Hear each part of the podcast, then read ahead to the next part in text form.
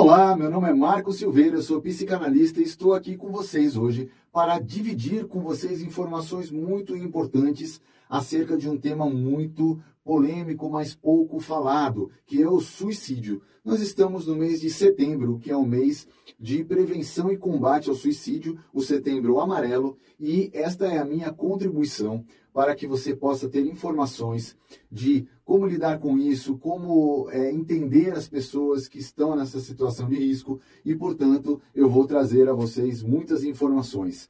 É, é preciso saber que nós temos um suicídio a cada 40 segundos no mundo. É, e cada suicídio corresponde a 40 tentativas. Então, o suicídio é apenas a ponta do iceberg, porque para cada suicídio nós temos 40 tentativas e outras seis vidas são impactadas quando nós temos então uma vida tirada por meio do suicídio, sejam familiares ou amigos. Um milhão e meio de pessoas vão morrer no mundo este ano por conta do suicídio. Tiraram a vida um milhão e meio de pessoas, é a estatística para este ano. 60 milhões de tentativas, então, se nós formos fazer as contas, e 9 milhões de vidas impactadas. Portanto, o suicídio é uma coisa muito importante que deve ser sim olhada e que deve ser transmitida essa informação para as outras pessoas. É, o suicídio hoje é a segunda maior causa de morte entre jovens de 15 a 29 anos. 79% desses suicídios ocorrem em países de renda baixa. E a cada ano o número de suicídios é maior do que a soma das mortes causadas por homicídios, acidentes de transporte, guerras civis e conflitos. Então veja que o suicídio é realmente muito preocupante. No Brasil, nós somos o oitavo em números absolutos, são 30 mortes por dia 11 mil mortes ao ano e para cada pessoa morta tem aquele, né, aquela estatística que a morte é só a ponta do iceberg. Para cada morte, três tentam, cinco planejam e 17 pensam em suicídio diariamente. Eu vou agora dizer quais são as pessoas que estão em risco. As pessoas que estão em risco são aquelas que já tiveram uma tentativa prévia de suicídio. Essa é, é, é o primeiro grupo de risco né? É, aumenta em 5 a 6 vezes a chance da pessoa tentar novamente se ela já tentou uma primeira vez. E é, 50% das pessoas que conseguiram tirar a própria vida já haviam tentado antes. Então, esse é um dado. Se uma pessoa já tentou suicídio, ela é uma pessoa que está na categoria de risco. O segundo fator de risco é uma ocorrência de algum transtorno mental de 90 a 95% das pessoas que cometem o suicídio, elas possuíam algum transtorno de personalidade, alguma psicopatologia, seja ela um transtorno borderline, uma anorexia, uma depressão, um transtorno bipolar. Então, essas pessoas estão também em risco. Outro fator de risco é o histórico familiar e genético da pessoa. Componentes genéticos e ambientais são muito influenciadores nesse sentido. 55% do fator genético aumenta o risco da pessoa querer tirar a própria vida. E esse é um histórico familiar. Se você tem na sua família pessoas que já procuraram tirar a própria vida, esse é um histórico familiar importante para ser dito. É, em termos de gênero, os homens é, cometem três vezes mais suicídios e as mulheres cometem três vezes mais tentativas.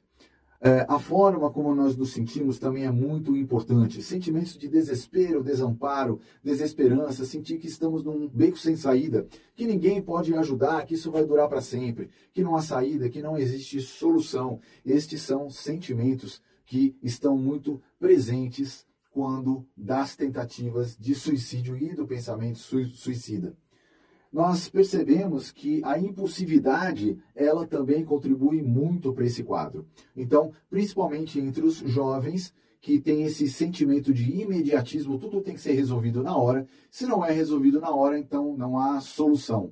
Não conseguem esperar pela vinda do prazer, pelo cessar da dor.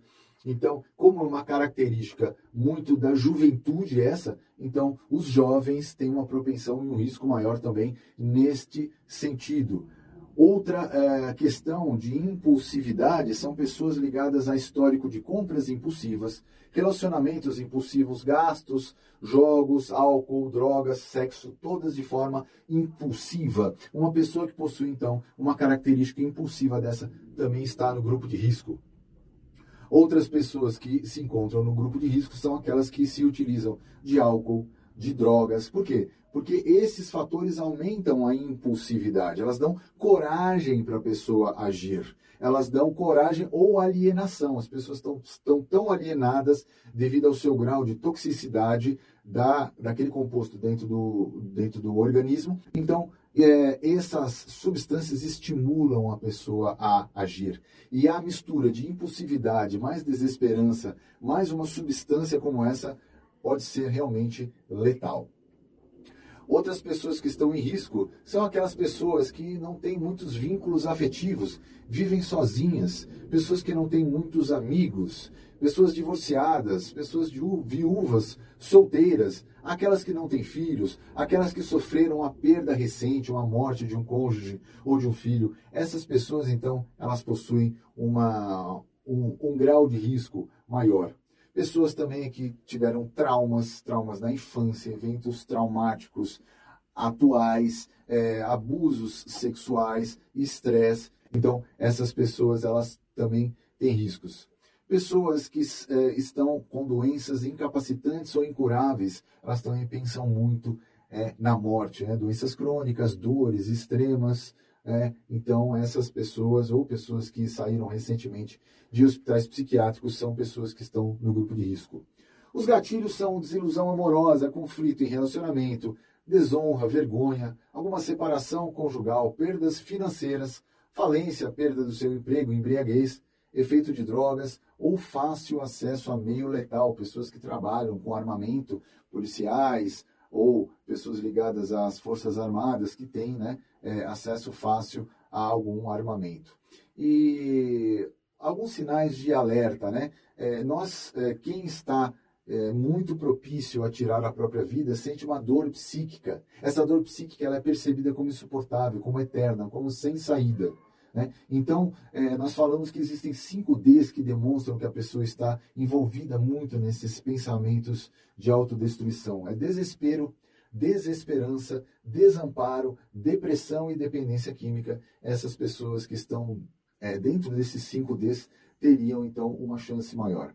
Frases muito comuns que uma pessoa que está procurando tirar a vida vai dizer, se você escuta essas frases de alguma pessoa, você deveria realmente se preocupar ou tentar ajudar essa pessoa. Nada mais faz sentido. É uma dor muito pesada, eu não consigo mais suportar, não aguento mais viver assim. Não há mais nada o que eu faça, não há mais esperança. Estou cansada disso. Eu queria dormir e nunca mais acordar. Seria melhor que eu morresse. Ninguém vai se importar comigo ah, ninguém vai sentir a minha falta, seria melhor que Deus me levasse. Se eu morrer, é melhor para todos, eu preciso dar um fim nisso. Então, essas frases são frases que demonstram pensamento suicida. E há uma diferença entre pensamento de morte, ideação suicida e o planejamento suicida. Os pensamentos de morte seriam algo como: seria melhor eu dar um fim nisso. A ideação, que é um degrau acima, seria preciso dar um fim nisso.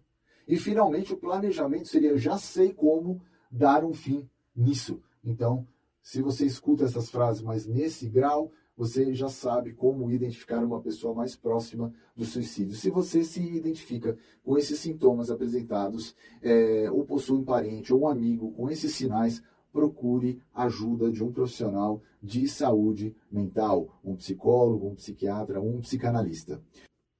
Muitas pessoas não sabem então o que fazer neste caso.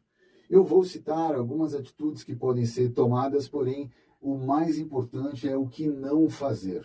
Nós não devemos ignorar o assunto se ele se apresentar com um amigo ou com um, com um familiar. Não devemos permitir que a pessoa se isole ou isolar essa pessoa. não é, devemos ter vergonha se nós temos esse tipo de sentimento ou pensamento. Não devemos esperar passar, porque isso não, não é uma coisa que se passa assim do nada. É, é preciso pedir ajuda. Então, não pedir ajuda também é um ato equivocado. Acreditar que tudo isso, pensamentos, ideação suicida, é normal. Acreditar que não é não um problema, quando é. E acreditar que a pessoa consegue sair sozinha de um quadro como esse. É preciso que a gente é, entenda que a ajuda é necessária e é preciso buscar essa ajuda. Ah, não dizer também, ah, deixa disso, isso é bobagem. Não, não liga não, essas coisas passam. Para de pensar essas coisas. Vamos beber alguma coisa que passa. Você está oferecendo né, um, alguma coisa que piora até a situação. Né?